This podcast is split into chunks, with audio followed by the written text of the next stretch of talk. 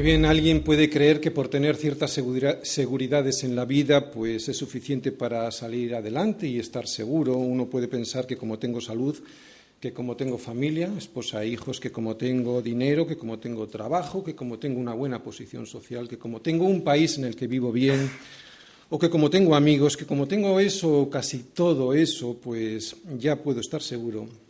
Y eso no es cierto. La salud se puede perder, ¿no? La enfermedad aparece cuando menos uno se lo espera y te destroza la vida. Pensabas que a ti no te iba a suceder y es precisamente a ti a quien le ha pasado. La familia se nos puede marchar para siempre y es que la vida se acaba. Y muchas veces la mayoría lo hace sin previo aviso. Uno cree, piensa que tiene padres y hermanos y que los tiene para siempre y de repente la muerte aparece y uno se encuentra solo.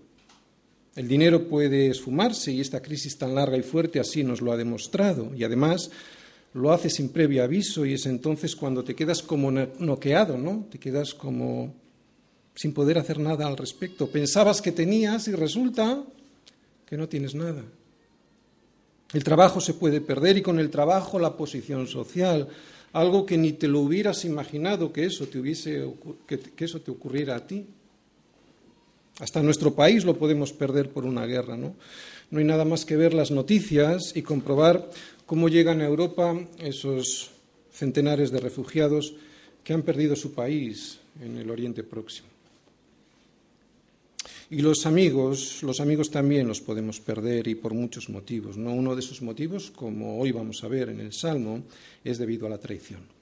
La seguridad que esperamos los seres humanos de todas estas cosas no es cierta.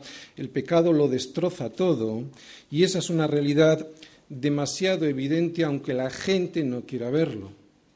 Lo único seguro, lo único cierto, lo único real es el Señor. Solo Él, que es la verdad, nos puede salvar de la mentira, de esa mentira y falsa seguridad que ofrecen las cosas que se ven y en las que muchas veces ponemos toda nuestra confianza. Y es también Él el único que nos puede librar de la desesperación que se produce cuando sucede lo inevitable. Y lo inevitable siempre sucede. Porque ¿quién aquí no ha perdido algo de lo que hemos dicho, ¿no? Y que nunca se hubiera imaginado perder un familiar, un trabajo, la posición económica que disfrutaba antes su país por una crisis política, social, económica, o los amigos con los que antes disfrutaba y ahora ya no están. Por eso, y antes de comenzar con el salmo de hoy, quisiera leer Romanos 8:28. Y sabemos, a veces no lo sentimos, pero no importa, sabemos que los que aman a Dios, Todas las cosas les ayudan a bien. Esto es, a los que conforme a su propósito son llamados. Y es que estas palabras de Pablo siempre han de ser el soporte, la roca que es Cristo, la seguridad que el cristiano tiene en una vida que tarde o temprano, y escucha bien, tarde o temprano le llegarán unas turbulencias que harán que todo lo que nos rodea se derrumbe. Y sabemos que los que aman a Dios algunas cosas no, todas las cosas que no suceden, todas, les ayuda bien. Esto es a los que conforme a su propósito son llamados. Y si eres uno de esos llamados, quiero que te fijes cómo eres llamado por el Señor y la seguridad que ese llamado ofrece. Continúa Pablo diciendo, porque a los que antes conoció también los predestinó, y a los que predestinó también los llamó, y a los que llamó también los justificó, y a los que justificó a estos también glorificó. Esto es una cadena que aunque tiene diferentes eslabones, es irrompible. ¿Y sabes por qué es irrompible?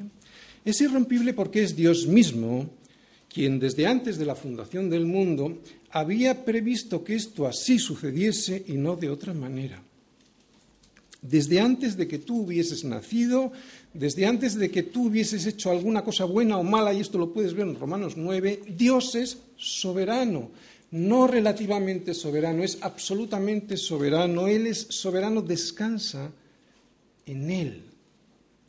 No te dejes llevar por las circunstancias adversas que en la vida te vengan, Dios es soberano. Y si a los que antes conoció también los predestinó, Y si a los que predestinó a estos también llamó. Y si a los que llamó a estos también justificó. Y si a los que justificó a estos también glorificó. Oye, ¿qué pues diremos? Si, Dios es con nosotros, ¿quién contra nosotros? Esto es lo que vamos a ver hoy en el Salmo 54. Y sobre la base de estas palabras de Pablo es sobre las cuales yo voy a analizar el Salmo de hoy, porque el Salmo de hoy es un salmo en el que la defensa y la salvación de David vienen del poder de Dios, solo del poder y de la voluntad soberana de Dios no de nada que haya hecho David para salvarse, para escaparse o para defenderse de Saúl, que lo hizo, pero eso no fue lo definitivo. Tenemos que saber distinguir entre lo que tenemos que hacer y aquello que, aunque nosotros tenemos que hacerlo, aunque hagamos lo que tenemos que hacer, Dios resuelve por nosotros. Hay que saber distinguirlo porque Dios es soberano.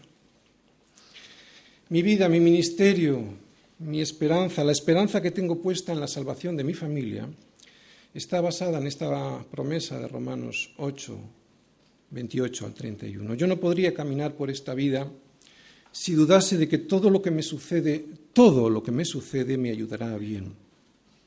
Yo no me podría sostener en pie ni me podría levantar por las mañanas si no supiera que ha sido Él quien me conoció, quien me predestinó, quien me llamó, quien me justificó y que será Él quien finalmente me glorificará.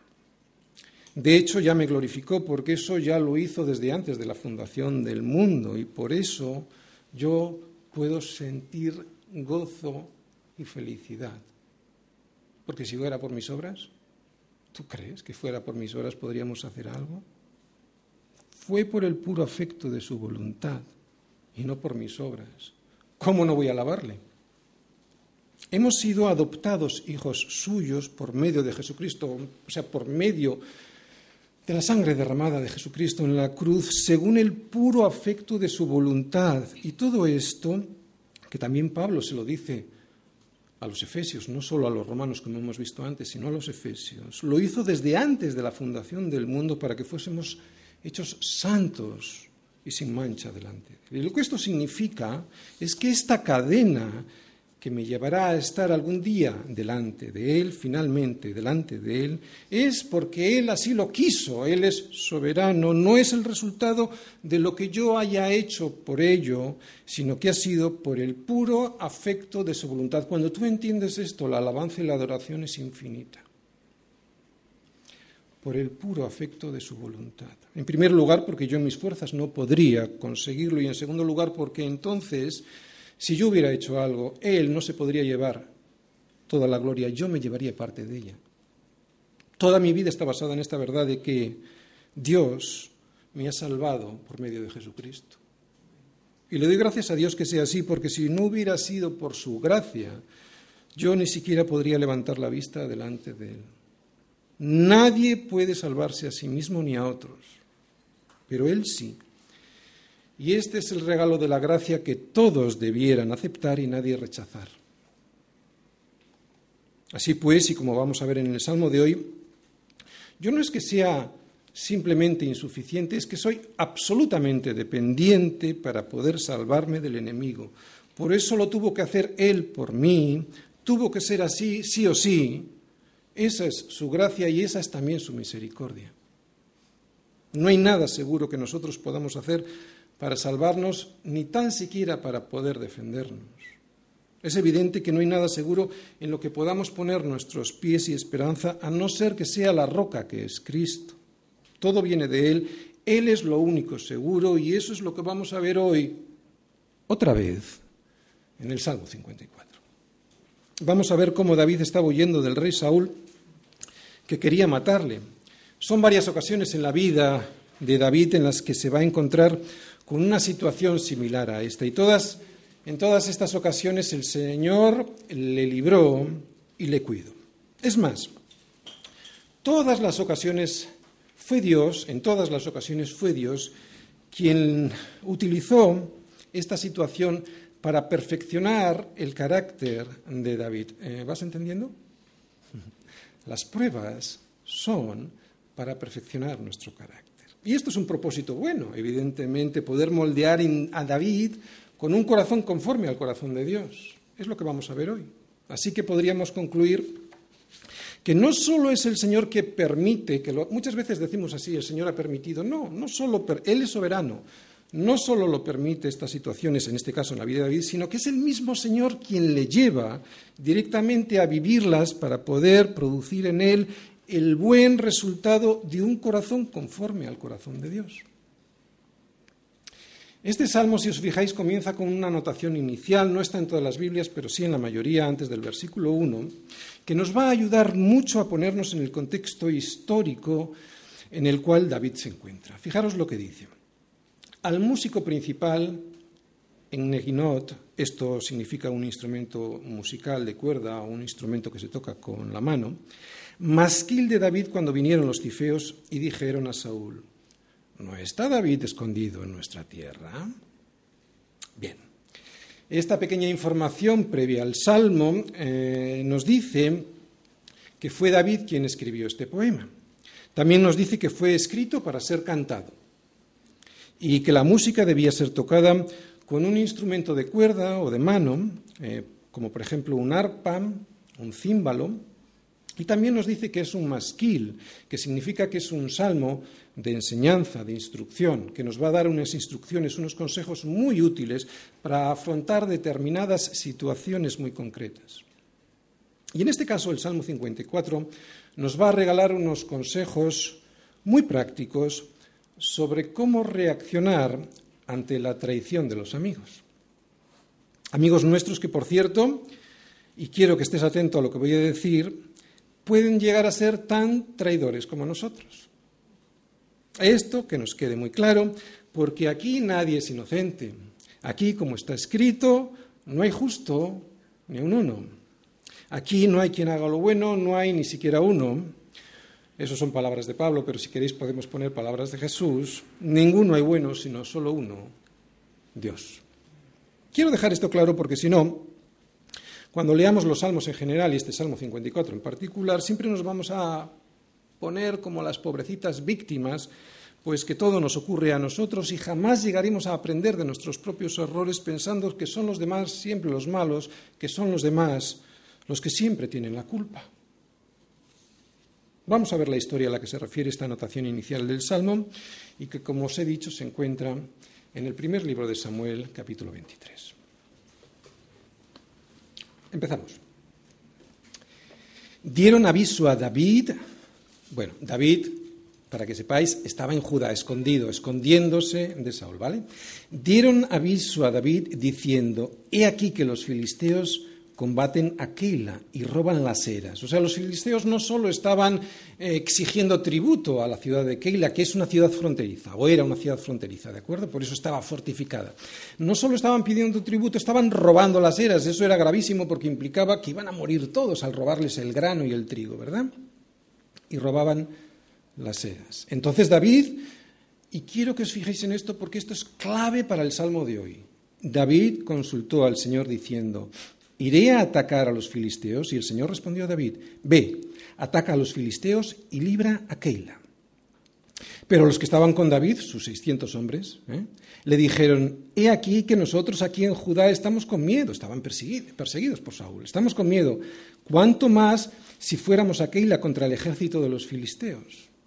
Entonces David, con buen criterio, volvió a consultar al Señor y el Señor le respondió y dijo, levántate descienda Keila, pues yo entregaré en tus manos a los filisteos. El Señor, pues, le da la seguridad de la victoria. Fue, pues, David con sus hombres a Keila y peleó contra los filisteos, se llevó a sus ganados y les causó una gran derrota y libró David a los de Keila. Bien, aconteció que cuando Abiatar, hijo de Ahimelech, huyó siguiendo a David a Keila, ¿os acordáis? Abiatar había sido el sacerdote, mejor dicho, sí, es un sacerdote también, hijo de Ahimelech, que fue asesinado por Saúl en el capítulo anterior, ¿eh? por Saúl a través de, de Doeg, ¿eh? Bueno, es ese momento que desciende hasta donde está David, el hijo de Ahimelech, o sea, Abiatar. Siguiendo a David, Aquila descendió con el efod en su mano, que es una vestidura sagrada para consultar al Señor con seguridad. ¿vale? Entonces dijo Saúl, Dios los ha entregado en mi mano, pues se han encerrado entrando en la ciudad con puertas y cerraduras. ¿Y qué hizo Saúl? Versículo 8. Saúl consultó con el Señor. ¿Dice eso? No, por eso os decía que pusierais un lápiz.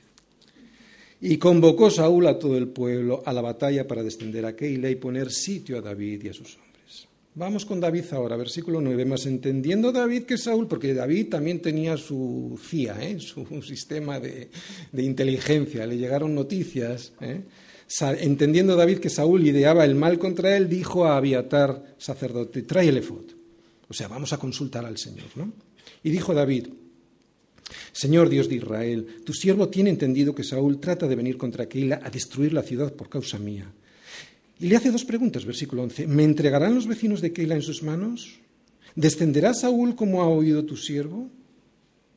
Señor Dios de Israel, te ruego que lo declares a tu siervo. Y el Señor le respondió una pregunta de esas, pero la, la primera no, solo le respondió la segunda, sí descenderá. Dijo luego David, pero Señor, ¿me entregarán los vecinos de Keila a mí y a mis hombres en manos de Saúl? ¿No? Fijaros, después de haber salvado la ciudad de Keila, todavía tenía dudas de que sus ciudadanos le entregaran a Saúl. ¿no? Lo primero que me enseña esto es que yo tengo que servir aunque a mí me persigan. Esta es una de las enseñanzas de David. ¿vale? Versículo 13. David entonces se levantó con sus hombres, que eran como seiscientos, y salieron de Keila y anduvieron de un lugar a otro. Y vino Saúl, le vino a Saúl la nueva, la noticia de que David se había escapado de Keila y desistió de salir. Y David se quedó en el desierto, en lugares fuertes, y habitaba en un monte en el desierto de Zif. Y lo buscaba Saúl todos los días. Si tienes un lápiz, apunta. Pero esa es la palabra clave, que vamos a entrar en el Salmo sobre esa palabra también. Pero Dios no lo entregó en sus manos y ese pero es la soberanía del Señor. Viendo pues David que Saúl había salido en busca de su vida, se estuvo en Ores, en el desierto de Zif. ¿Mm? Fijaros, Saúl lleva persiguiendo a David desde el capítulo 18. Y lo va a estar persiguiendo hasta el último capítulo del primer libro de Samuel, que creo que es el 31 o algo así. Y ambos hicieron, perdón, no, mm, versículo 16. Entonces se levantó Jonatán, hijo de Saúl, y vino a David a Ores y fortaleció su mano en Dios. O sea, Jonatán vino para tener comunión con David y fortalecer en sus a Dios, eh, perdón, sus manos en Dios, ¿no? Y le dijo Jonatán a David, no temas, pues no te hallará la mano de Saúl mi padre, y tú reinarás sobre Israel, y yo seré segundo después de ti, y aun Saúl mi padre así lo sabe. Y ambos hicieron pacto delante del Señor, y David se quedó en Ores, y Jonatán se volvió a su casa. Fueron la última vez que se vieron, este momento. Después subieron los de Zif para tener consejo del Señor. ¿Dice eso? Subieron los de Zif a qué? A decirle a Saúl, sin consultar con el Señor, ¿no? En Gabá. ¿No está David escondido en nuestra tierra en las peñas de Ores, en el collado de Aquila que está al sur del desierto? ¿Eh? Por tanto, rey, desciende pronto, ahora, conforme a tu deseo, y nosotros lo entregaremos en la mano del rey. Y Saúl dijo, bendito seáis vosotros del Señor que habéis tenido compasión de mí. Mí mi, así está todo el rato desde el capítulo 18 pensando en él, mi, mi, mi. Id pues ahora, aseguraos más, conoced y ved el lugar de su escondite y quién lo haya visto allí, porque se me ha dicho que él es astuto en gran manera. Observad pues e informaos de todos los escondrijos donde se oculta y volved a mí con información segura. El desierto era muy grande y había muchas cuevas, ¿vale?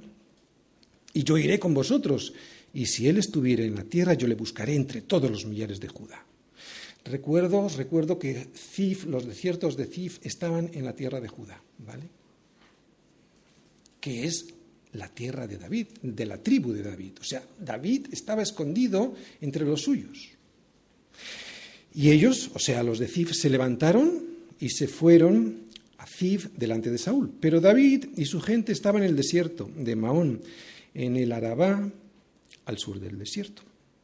Y se fue Saúl con su gente a buscarlo, pero fue dado aviso a David y descendió a la peña y se quedó en el desierto de Maón. Cuando Saúl oyó esto, siguió a David al desierto de Maón y Saúl iba por un lado del monte y David con sus hombres por el otro lado del monte. Y se daba prisa a David para escapar de Saúl, mas Saúl y sus hombres habían encerrado a David y a su gente para capturarlos. Estaban a punto de caer. Y viene otra de las palabras clave de esta historia. Entonces, subráyala porque ahí volvemos a ver la soberanía de Dios. Entonces, o sea, cuando todo estaba perdido, vino un mensajero, yo diría un ángel del cielo, a Saúl diciendo, ven luego, porque los filisteos han hecho una irrupción en el país. Volvió, por tanto, Saúl de perseguir a David y partió contra los filisteos. Por esta causa pusieron a aquel lugar por nombre Sela Jamalekot. Entonces David subió de allí y habitó en los lugares fuertes en Engadí. Dios está con los suyos no desesperes, es Él quien es soberano de todo. Y es aquí, en medio de esta persecución que acabamos de ver de Saúl sobre David, cuando David toma su arpa, bueno, esto no dice la escritura, me lo imagino yo, y compone el Salmo 54. Me tomo esta pequeña licencia narrativa porque, como hemos leído en el título anterior, pues el Salmo dice que está compuesto en eguinot, o sea, con una música que debía ser tocada con un instrumento de cuerda o de mano. ¿vale? y compone este salmo, versículos del 1 al 7. Oh Dios, sálvame por tu nombre y con tu poder defiéndeme. Oh Dios, oye mi oración, escucha las razones de mi boca, porque extraños se han levantado contra mí y hombres violentos buscan mi vida. No han puesto a Dios delante de sí. Selah. He aquí, Dios es el que me ayuda, el Señor está con los que sostienen mi vida. Él devolverá el mal a mis enemigos, córtalos por tu verdad. Voluntariamente sacrificaré a ti alabaré tu nombre, oh Yahvé, porque es bueno, porque Él me ha librado de toda angustia y mis ojos han visto la ruina de mis enemigos. Y es que lo único seguro, lo único seguro es el Señor, Salmos 54. Lo único que seguro que nosotros tenemos es el Señor, el único que nos puede salvar es el Señor. La salvación es siempre del Señor y no hay más. Como creyentes es lo único seguro que tenemos. No el dinero, no la nacionalidad, no la familia, no la posición social ni la salud. Y esta es la convicción a la que hoy el Señor quiere llevarte a través de este salmo. Dios puede sacudir los cimientos de tu vida para que entiendas que es Él lo único que merece la pena en esta vida, que es lo único a lo que merece la pena aferrarse. De hecho, es lo que hizo Dios con David al exponerle a la inseguridad de ser perseguido por Saúl, cuando después de consultar con el Señor le dijo que sí, que saliese de la seguridad de Judá para ir a defender a la ciudad de Keila. Fue el Señor quien le expuso a esa inseguridad. Dios puede sacudir los cimientos de tu vida y de hecho así lo va a hacer en muchas ocasiones para que a través de esa situación de inseguridad puedas llegar a comprender que solo hay un cimiento, que solo hay una columna, que solo existe una roca en la que debes construir tu casa para que tu vida no colapse. Dios puede sacudir los cimientos de tu vida y de hecho, si eres un hijo suyo, lo va a hacer así siempre. Y no te asustes ni lo rechaces, porque esto es pura misericordia para salvar tu vida. Porque esto es lo único que hace que salgamos de nuestra seguridad en Judá y podamos terminar entregándonos en los brazos del Señor para terminar diciéndole, Señor, tú eres lo único seguro, sálvame. Lo que hemos leído en la historia de hoy fue uno de los episodios más duros, más difíciles en la vida de David, porque le llevó al borde mismo de la muerte. Pero al mismo tiempo fue también uno de los momentos más fértiles en su vida porque tuvo la oportunidad de aprender a depender totalmente de Dios y entender mejor que la salvación y la ayuda solo vienen del Señor y no de mí ni de mis fuerzas ni de mi astucia. ¿Recordáis que decía que era astuto Saúl sobre David? Ni de mi astucia, ni siquiera de mi supuesta justicia delante del Señor. Solo es el Señor quien salva.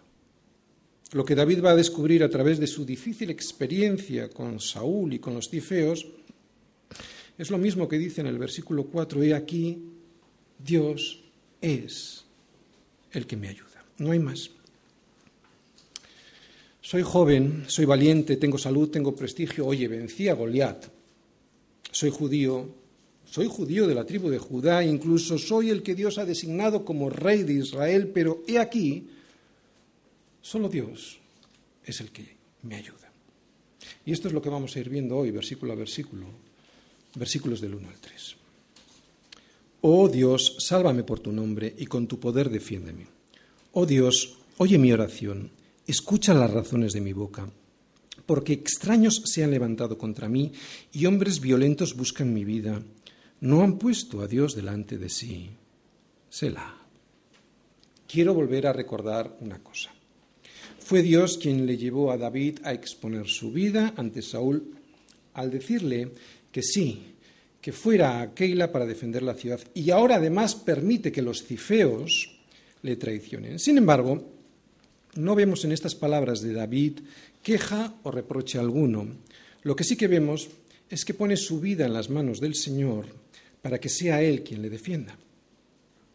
Y esto no solo es decir el Señor es soberano, que lo decimos muchas veces con nuestros amigos en las oraciones o cuando cantamos. Esto no es solamente decir Dios es soberano, esto es aceptar que Dios es el soberano en mi vida.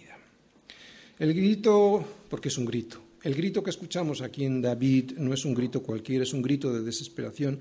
Tenemos que ser conscientes que David estaba siendo perseguido por la misma, por la misma muerte. Saúl pretende matarle y además lo hace llevaba ya tiempo intentando matarle y David ha decidido refugiarse en el desierto para evitar su asesinato. Este desierto que él decide, que él escoge para esconderse, está habitado por los tifeos en Zif y está en su propia tierra, en la tierra de Judá, ya que los tifeos eran de la misma tribu de David, de la tribu de Judá. Sin embargo, cuando David intenta, buscar refugio y consuelo entre los suyos, con lo que se encuentra es con todo lo contrario. ¿no? Los, los tifeos, en lugar de intentar o eh, mm, de, cuidar y proteger a David, se acercan, como hemos visto, se acercan hasta el rey Saúl para delatar su paradero. ¿verdad? No está David escondido en nuestra tierra, en las peñas de Ores, en el collado de Aquila, que está al sur del desierto, Saúl. ¿Quiénes son estos extraños y quiénes son estos violentos del versículo 3? Bueno, pues los extraños son los tifeos y los violentos Saúl y sus soldados, ya que son estos los que pretenden matar a David. Oye, ¿y si los tifeos son sus hermanos, porque eran de su propia tribu, cómo es que los llama extraños? ¿Cómo puede ser que David termine, eh, termine sintiéndose como un extranjero en su propia tierra. Pues no tanto porque de quienes esperaba recibir la ayuda, lo único que recibe es traición. Esto es lo que la mayoría de la gente puede pensar. Este simplemente es el resultado. No tanto porque de quienes esperaba recibir ayuda, lo único que recibe es traición, porque eso, eso no es lo más importante en este relato. Y no lo es porque la traición es tan solo el resultado de lo que sí es realmente importante. Y es que lo más importante que hemos visto en el relato fue esto, que David consultaba al Señor sus decisiones y que ni Saúl ni los tifeos lo hacían. Y es ahí, en la falta de comunión con Dios, de donde vinieron la traición y la persecución. Por eso la respuesta al por qué David define a los de su propia tribu como extraños y al rey Saúl y a sus soldados como violentos está expresada al final de este versículo 3. porque no han puesto a Dios delante de sí. Selah. Y esta pausa, este Selah, nos ayuda a reflexionar lo siguiente. La relación de David con el Señor era tal que a pesar de que David estaba en peligro, de que estaba además en su derecho de defenderse y que tenía los suficientes hombres como para pelear, ¿no? y tal vez, aunque era bastante menos, pero bueno, tal vez ganar su batalla personal contra Saúl, David sabía que ese no era el plan de Dios para su vida. De hecho, ha tenido muchas ocasiones de poder hacerlo y las tendrá y nunca lo hizo. David sabía que sería Dios mismo quien iba a quitar de en medio a Saúl y que lo iba a hacer cuando llegara su tiempo. Selah. Reflexionemos. ¿Cuál es la enseñanza para nosotros? Pues la enseñanza está en los versículos 1 y 2, porque lo que descubrimos inmediatamente en estos versículos es el ejemplo que David nos da sobre qué es lo que debemos hacer cuando nos encontramos bajo un fuerte ataque del enemigo. La enseñanza está en el ejemplo que David nos da sobre qué es lo que debemos hacer cuando estamos bajo la enorme tensión emocional que significa que alguien muy querido de nosotros nos ha traicionado, nos ha abandonado. David nos enseña que lo primero que debemos hacer ante una situación así es orar y pedirle a Dios su salvación y su defensa. Es evidente que esta es la enseñanza principal, pero si somos honestos resulta que en la mayoría de las ocasiones en las que nos encontramos con circunstancias como las que David sufrió, si lo hacemos esto, es lo último que hacemos, orar.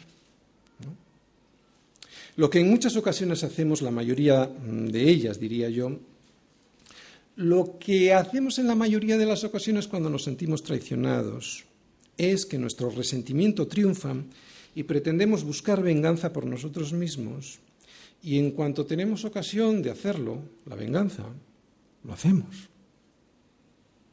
David podía y no lo hizo nunca.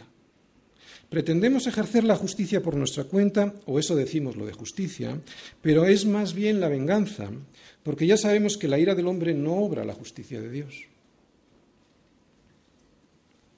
Qué diferente a lo que David hacía con Saúl, ¿no? Él cada vez que tuvo la oportunidad de deshacerse del rey, no lo hizo, y lo que es más importante, no lo hizo pudiendo hacerlo y mereciéndolo Saúl.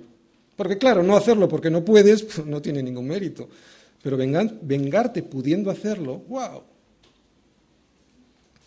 Y lo que es peor, son muchas ocasiones en las que procuramos la venganza contra aquel que supuestamente nos ha abandonado, contra aquel que supuestamente nos ha traicionado. Y digo supuestamente porque nuestro corazón es muy engañoso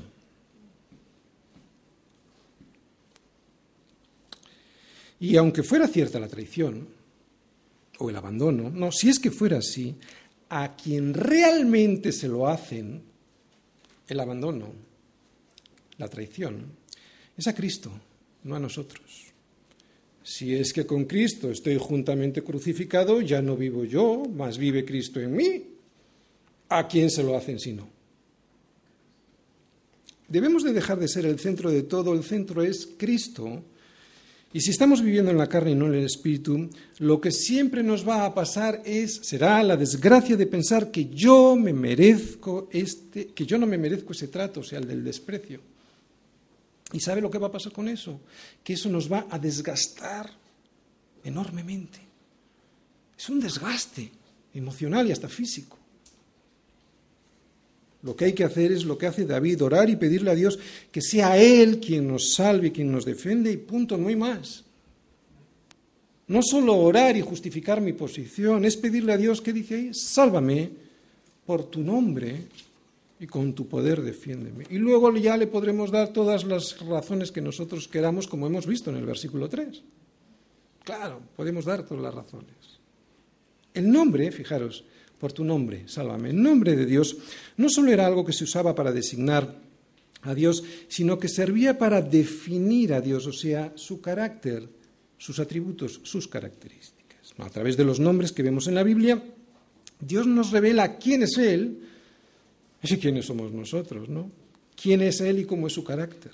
Así que lo que significa sálvame por tu nombre es que David le pide que lo haga conforme a su carácter, o sea, conforme a su justicia y a su verdad, a la de Dios, no conforme a la justicia y a la verdad de David. David le dice, sálvame conforme a quién eres tú, conforme a tu justicia, no conforme a mis justicias, defiéndeme según tu carácter y no por quién soy yo. Yo no soy el centro, lo eres tú, Señor. Sálvame conforme a tu carácter. Tú eres justo, pero también eres bueno, misericordioso y verdad, y yo no. Es lo que está diciendo David. Señor, puedo estar equivocado en mi, en mi valoración, por eso, Señor, sálvame por tu nombre. Esto es vivir en el Espíritu y cuando estamos viviendo en el Espíritu y no en la carne, orar así significa presentarse delante de Dios diciéndole, Señor, sálvame por tu nombre y con tu poder defiéndeme. Y ya luego podremos explicar nuestras razones. Dios quiere que razonemos con Él, pero debe ser su nombre quien defina y juzgue todo en mi vida, no mi propia opinión porque siempre va a estar distorsionada por mi pecado. Bien, ¿y cuáles eran las razones de David? La vemos en el versículo 3, que extraños se han levantado contra mí y hombres violentos buscan mi vida.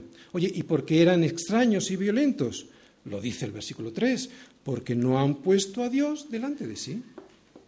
Estas son las razones que da, Dios, que da David ante Dios, ¿no? Esta es la razón principal. La razón principal que da David. Yo estoy poniendo mi vida delante de ti, Señor. Ellos no están poniendo su vida delante de ti. David consultó al Señor, ellos no, ellos vivían como ateos, aunque decían que creían en Dios, ¿no? Pero eran ateos en realidad porque no tenían una relación personal con Dios. Hemos visto en la historia cómo era la relación de David con el Señor, ¿no? Las razones se las puedo dar, de hecho se las debo de dar. A Dios le gusta que razonemos con Él, ¿sabes por qué? no para que cambie el de opinión, sino porque eso nos va a ayudar a entender nuestra situación mucho mejor. Al razonar con el Señor, si yo tengo un limpio corazón a través de la palabra, muy probablemente estaré escuchando más a Dios que hablando yo, y eso hará que si hay alguna injusticia en mi carácter o en mi decisión o en mi pensamiento, pues me vea equivocado y reflexione y cambie. Pero la justicia, aunque yo reflexione y le ponga las razones al Señor, la justicia es de Él de Él. ¿Sabes por qué además? Lo he dicho antes, porque así me libero de la tensión del enorme desgaste de procurar mi propia justicia, que siempre será engañosa y perversa. Cuando yo he caído en ese pecado ha sido horroroso, porque no sales de ahí, no sales de ahí, no sales de ahí. Horrible. Y otra enseñanza que creo que es muy interesante algo que no se ve en el Salmo, pero sí que hemos visto en el relato que hemos mm, leído en el primer libro de Samuel, capítulo 23, es la siguiente. Debido a la intensa relación que tiene David con el Señor, él procuraba siempre consultarle los temas trascendentales y esa comunión con el Señor hacía que incluso en medio de su sufrimiento y persecución, David fuese un instrumento de bendición a los demás. Llevaba ya tiempo siendo perseguido David. Estoy diciendo desde el capítulo 18 y estábamos en el 23. Estaba siendo perseguido, estaba en medio de su sufrimiento. David fue un instrumento de bendición a los demás y eso lo vimos cuando fue a librar a la ciudad de Keila de los filisteos. Y eso a pesar de que no era su obligación defenderles. Esa obligación era del rey Saúl, pero David consultó al Señor y le dijo, adelante, sé tú quien les bendigas, a pesar de estar siendo perseguido. Y a pesar de eso, que el Señor le manda y le dice que sí que lo haga, o más bien debido a eso, ya que Dios mismo fue quien le dijo que defendiese a Keila, ahora David está en más graves problemas que al principio, ¿cómo puede ser? ¿No? Es lo que vamos a aprender hoy. Te lo adelanto, el Señor lo provocó, Dios mismo lo provocó, para que descubriese él algo del Señor, para que lo descubriese otra vez. Versículo 4. He aquí, Dios es el que me ayuda, el Señor está con los que sostienen mi vida. ¿Quién es el que ayuda a David? Dios.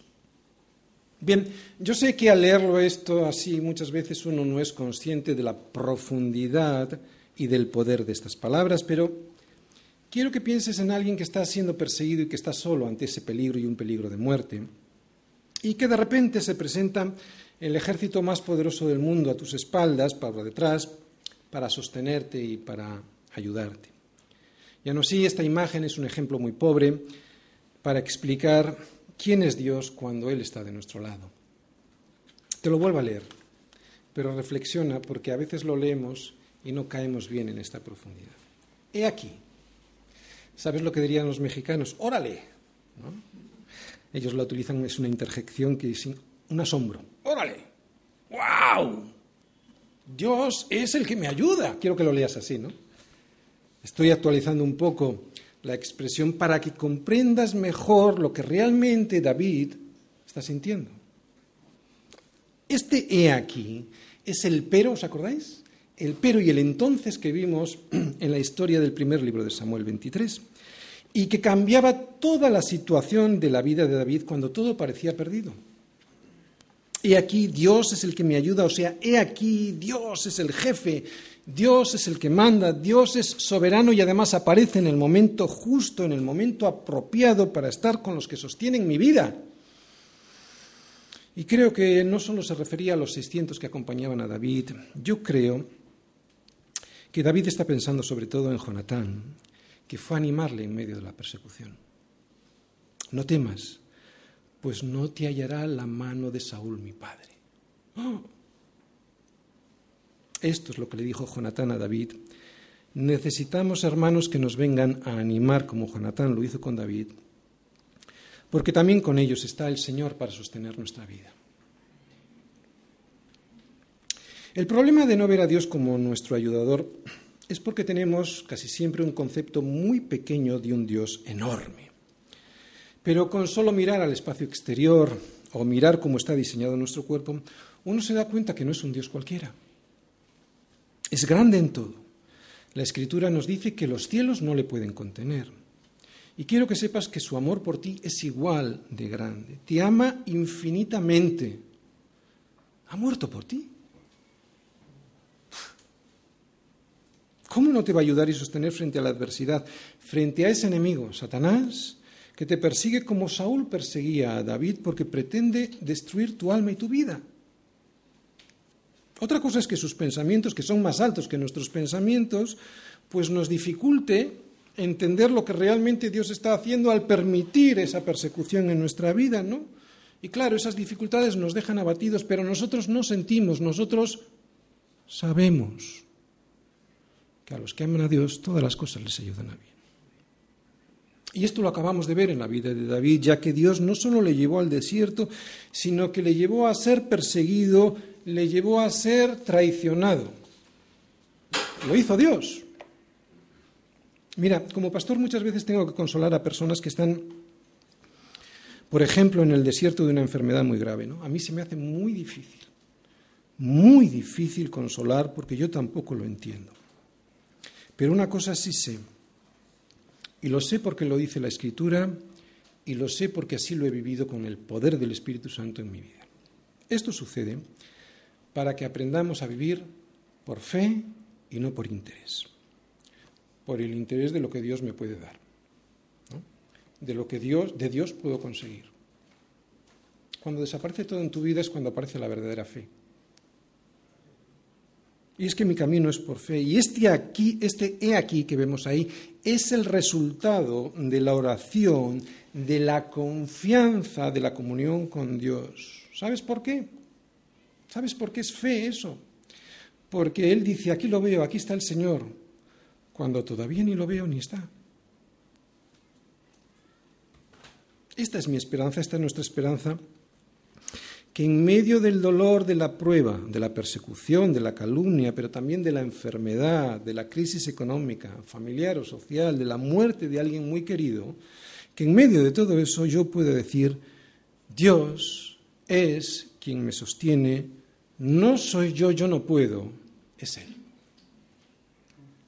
La fe se manifiesta de verdad en estas ocasiones, ¿eh? no cuando todo nos va bien. La fe se manifiesta en estas ocasiones cuando todo lo que teníamos alrededor y que supuestamente nos sostenía desaparece. Por eso Dios las permite, las pruebas, por eso Dios diría que las provoca para que tu fe crezca. Vivir por fe es saber, no sentir, porque a veces se siente y a veces no. Vivir por fe es saber que el único sustentador de mi vida es Él cuando todo lo demás se desmorona. Así que las pruebas fuertes son pura misericordia de Dios para tu vida. ¿Para qué? Para que tu fe crezca. No, las desees. Serías un enfermo. No las desees, pero cuando las tengas, cuando te vengan, cuando el Señor las permita o te las envía, no las rechaces. Porque Dios es quien las permite para que puedas llegar a decir, pero de verdad, he aquí, Dios es el que me ayuda. Y no solo retóricamente, como muchas veces decimos y cantamos. Una pregunta, oye, ¿cómo voy a entender realmente que Cristo es la resurrección y la vida si Él previamente no permite la destrucción y la muerte delante de mí? Dios solo puede revelar su gracia, amor y bondad en medio de las tormentas, ¿sabes? ¿Y sabes por qué? Porque desgraciadamente, y debido a mi pecado, yo no llegaría nunca a comprender cómo es la gracia de Dios, la bondad de Dios, el amor de Dios si todo me marchara bien. Por eso y gracias a las pruebas yo puedo experimentar la gracia de Dios en mi vida. Y es por eso que la resurrección y la vida solo la comprenden y la experimentan sus hijos a los demás. Versículo 5.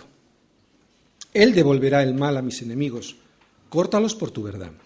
Bien, estas palabras parecen muy fuertes, porque pedirle a Dios que devuelva el mal a mis enemigos no parece muy cristiano, pero si ves el final del versículo, te darás, te darás, cuenta que esta destrucción que David pide sobre sus enemigos siempre es en base a la verdad de Dios y no en base a su propia opinión. Hay que también notar que no es David quien pide ejecutar esa acción. ¿De acuerdo? Él pide que sea Dios quien se encargue de ello y, como hemos dicho, que sea en base a su verdad. Tengo que recordar que toda la escritura me habla de pecado, de justicia y de juicio, porque es de eso de lo que nos convence el Espíritu Santo. Por eso es normal ver esta petición de juicio sobre los enemigos en la escritura. No solo está hablando David, está hablando Dios. Y es que esos enemigos no son tanto de David, son de Dios. Por eso David no intenta justificar ni excusar los pecados de sus enemigos. ¿Sabes para qué? Para que si yo hoy pueda leer este salmo y pueda predicar también del juicio de Dios sobre aquellos que rechazan la voluntad de Dios para sus vidas. David mantiene su integridad a pesar de que es fácil caer en la ira, sobre todo cuando uno puede vengarse. Más tarde Pablo nos anima a no hacerlo cuando dice, no os venguéis vosotros mismos, amados míos, sino dejad lugar a la ira de Dios, porque escrito está, mía es la venganza, yo pagaré, dice el Señor. Por eso David, ahora, y después de haber cedido ese supuesto derecho que pensamos que tenemos de hacer justicia por nosotros mismos, se rinde ante Dios. Versículos 6 y 7. Voluntariamente sacrificaré a ti, alabaré tu nombre, oh Yahvé, porque es bueno, porque Él me ha librado de toda angustia y mis ojos han visto la ruina de mis enemigos. Fíjate lo que dice David, dice de toda angustia, y es que es mucha la liberación de David, porque David llevaba ya mucho tiempo siendo perseguido por Saúl, y ¿sabes para qué le perseguía? No era para regañarle, era para matarle. Si en algún momento David ha sentido ira en su corazón, yo no lo sé, pero si en algún momento ha sentido ira en su corazón por la persecución a la que estaba siendo sometido por Saúl, vemos que ahora se transforma en paz, en tranquilidad y serenidad cuando deja que sea Dios quien se encargue de la justicia. Esto es un milagro. Esto no lo puedes conseguir tú. Esto es Cristo viviendo en ti. Pero esto, como digo, solo lo descubres cuando permites que sea Dios, Dios, y no tú. ¿Entiendes lo que acabo de decir?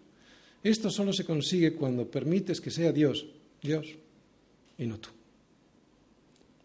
Y claro, esto siempre te lleva a la adoración, sabiendo quién es Él y quién eres tú. Él es fiel, bueno y misericordioso, justo, y yo no. Si os fijáis en David, no vemos ni amargura ni resentimiento. Y esto es un triunfo. Es un triunfo debido a que ha entregado a sus enemigos a Dios. Ha sido Dios quien los ha llevado a la ruina, ¿eh? No David. No veas en estas palabras que están ahí, mis ojos han visto la ruina de mis enemigos, algún atisbo de rencor o de resentimiento. Y para que veas que esto es cierto, quiero llevarte al siguiente capítulo, capítulo 24 del primer libro de Samuel.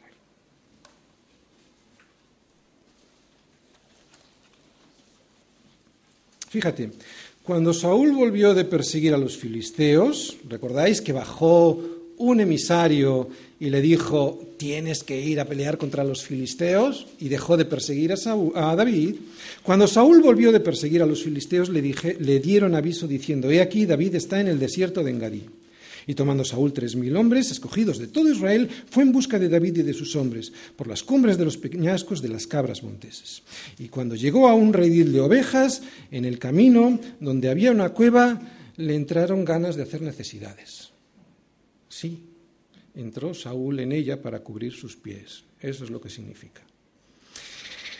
O sea, que le pilló con los pantalones bajados, porque, sabes, David y sus hombres estaban en la cueva.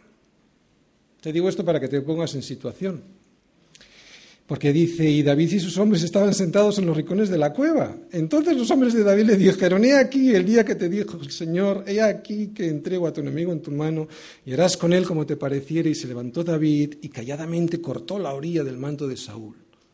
Después de esto se turbó, se sintió mal por haber cortado la orilla del manto de Saúl. Después de esto se turbó el corazón de David porque había cortado la orilla del manto de Saúl y dijo a sus hombres, el Señor me guarde de hacer tal cosa contra mí, Señor, el ungido del Señor, que yo extienda mi mano contra él, porque él es el ungido del Señor. Así reprimió David a sus hombres con palabras y no les permitió que se levantasen contra Saúl. Y Saúl saliendo de la cueva siguió su camino. Y quiero que vayas al versículo 17, después de que David le dice, yo no quiero matarte. Fíjate lo que le dice Saúl a David. Y dijo a David, Saúl, más justo eres tú que yo, que me has pagado con bien, habiéndote yo pagado con mal. ¿Hay en David rencor o resentimiento? ¿Qué me enseña David? No podemos retenerle el perdón a nadie. ¿Escuchas? No podemos retenerle el perdón a nadie, ni siquiera a nuestros enemigos. Esto no es la obra de David. Esto es la obra de Dios en el corazón de David. ¿Os acordáis las palabras de Saúl? Son un adelanto de lo que dice Pablo en Romanos 12, 17, 21. Vamos a Romanos 12, versículos del 17 al 21. Romanos 12, versículos del 17 al 21. No paguéis a nadie mal por mal, procurad lo bueno delante de todos los hombres. Si es posible, en cuanto dependa de vosotros, estad en paz con todos los hombres. No os venguéis vosotros mismos, amados míos, sino dejad lugar a la ira de Dios, porque escrito está Mía es la venganza, yo pagaré, dice el Señor. Así que si tu enemigo tuviera hambre, dale de comer, y si tuviera sed, dale de beber, pues haciendo esto, ascuas de fuego amontanarás sobre su cabeza. No seas vencido de lo malo, sino vence con el bien el mal. Termino. ¿Podemos ver a Jesucristo en este salmo? Yo creo que sí. Aquí se puede ver a Judas traicionando a Jesús por cosas materiales y sin interesarle lo más mínimo el reino de Dios y su justicia. Por eso Judas entregó al Señor por unas monedas. Eso es lo que hemos visto en el salmo. A David, traicionado por los cifeos, que pretendían las cosas de este mundo, o sea, las cosas que de Saúl podían conseguir estos cifeos, ¿no? En vez de buscar la voluntad de Dios a través de la oración, de la comunión con Dios. Vemos a los tifeos entregando a David por las monedas, o sea, los privilegios que de Saúl podrían conseguir. Resumen, mira, quiero que sepas una cosa que se ve en este salmo resumiendo mucho. Se ve en este salmo y se ve por toda la Biblia. Si eres un hijo de Dios, Él va a permitir los desiertos de Cif en tu vida. Y también va a permitir a los cifeos que allí viven. Y lo va a permitir para que sepas, para que sepamos, que lo único seguro es el Señor. Esa es la gran enseñanza del Salmo de hoy. No te asustes por ello. Él es bueno, el Señor es bueno, muy bueno. Eso lo hace para que no nos vayamos en pos de dioses ajenos. El dinero, los estudios, la familia. La familia también puede ser un ídolo. También cuando nace mi niño y el centro todo es mi niño, pues está bien, pero no. ¿Entiendes lo que quiero decir? La familia también puede ser un ídolo.